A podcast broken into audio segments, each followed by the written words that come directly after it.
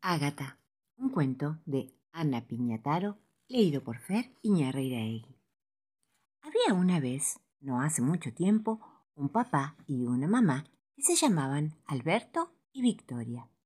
Estaban esperando la llegada de una persona muy especial. Ágata nació justo cuando las hojas de otoño comenzaban a caer. Tenía las orejas de su mamá y la nariz de su papá. Cuando la familia de Ágata se reunía, era evidente que ella no se parecía a sus primos, tíos y abuelos. Y cuando Ágata empezó a ir al jardín de infantes, se dio cuenta de que era un poco distinta también a los demás. Al comienzo, no le fue fácil hacerse amigos nuevos, aunque Ágata lo intentaba mucho, incluso cuando George se burlaba de ella.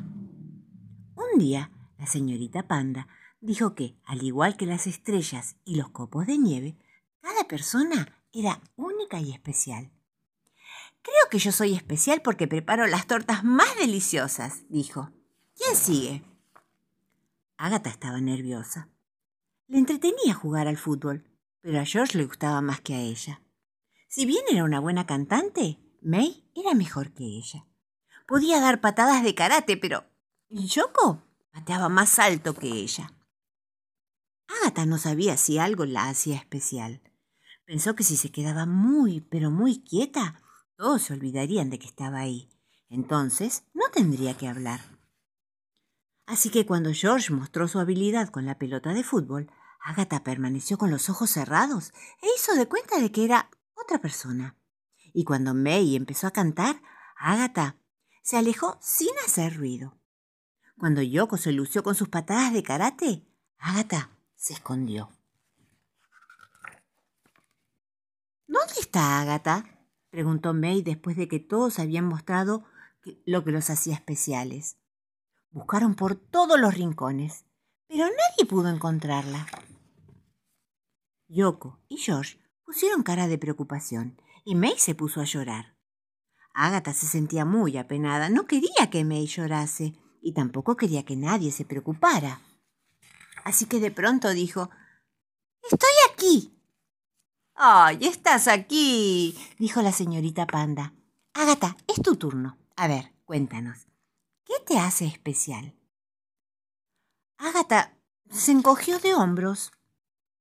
¿Acaso lo que la hace especial es que sabe esconderse muy bien? sugirió George. Todos se rieron.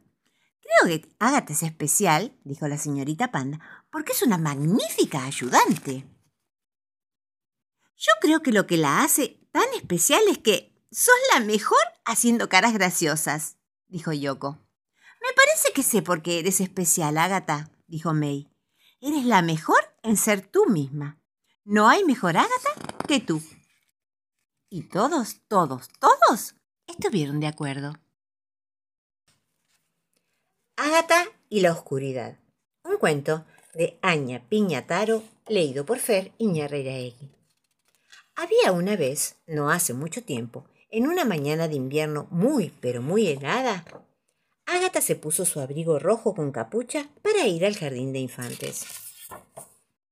¡Ay, pero qué abrigo tan lindo! dijo la señorita Panda. ¿Te parece esa caperucita roja? A Ágata le gustaba ese cuento, aunque le daba miedo la parte esa en que Caperucita Roja tenía que atravesar el oscuro bosque. A la hora del almuerzo comenzó una tormenta. Yoko le tenía miedo a los truenos. Ágata fue a buscar el conejito de Yoko para que lo abrazara. May también quería un abrazo. Todos tenemos nuestros propios miedos, dijo la señorita Panda. Yo le tengo terror a las arañas.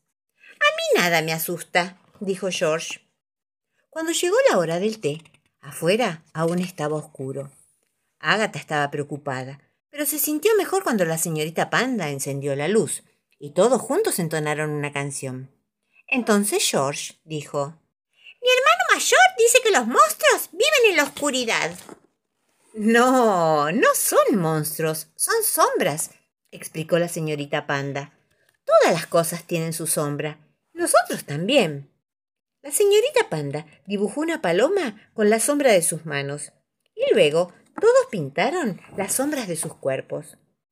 Después de dibujar, justo cuando Ágata estaba ordenando los pintorcitos, la puerta se cerró detrás de ella. ¡Flam! Estaba muy oscuro y Ágata se encontraba sola. Tanto miedo tenía que se puso a temblar.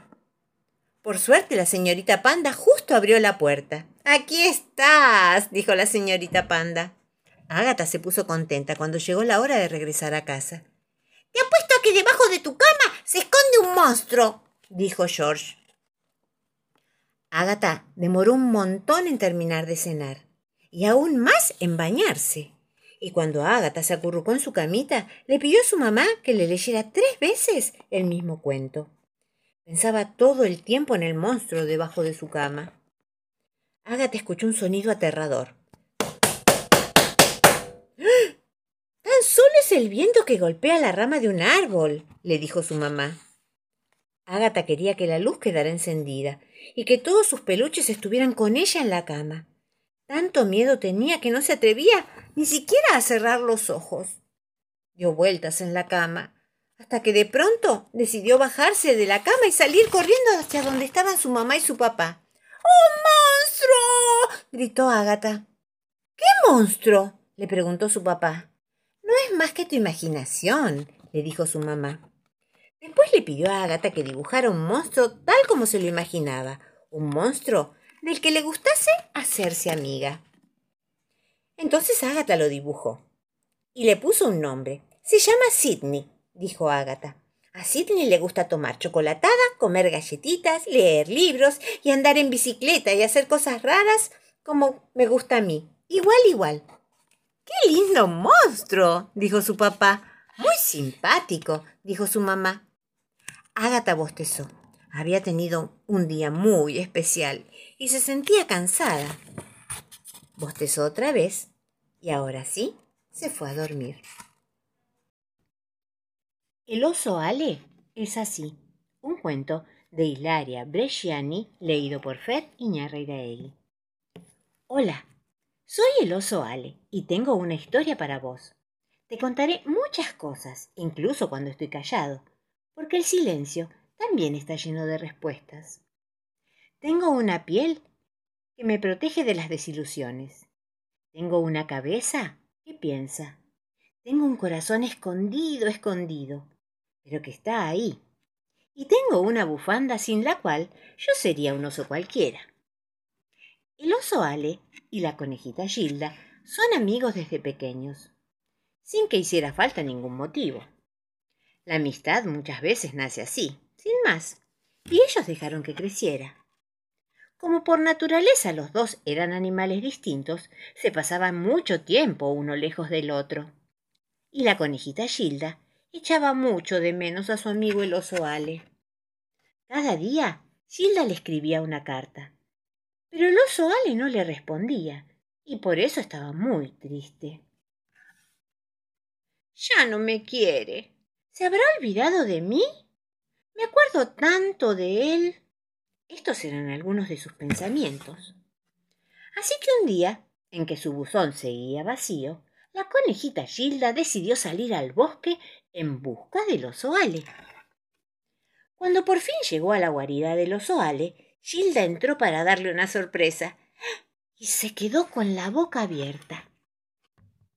En las paredes de la casa había muchos cuadros y en todos esos cuadros aparecía ella. Aquello sí que no se lo esperaba. Esto es lo que hacía, dijo Gilda. Pintaba pensando en mí. ¿Pero por qué no contestabas mis cartas? preguntó entonces Gilda al oso Ale. Estaba convencida de que no ocupaba ni un minúsculo rinconcito de tu corazón. Tú no llenas ninguna esquina, tú estás dentro de mi corazón, exclamó él. ¿Y entonces por qué no respondiste a mis cartas? Porque. porque soy así. No se puede cambiar la naturaleza de las personas. Hay que saber quererlas tal cual son.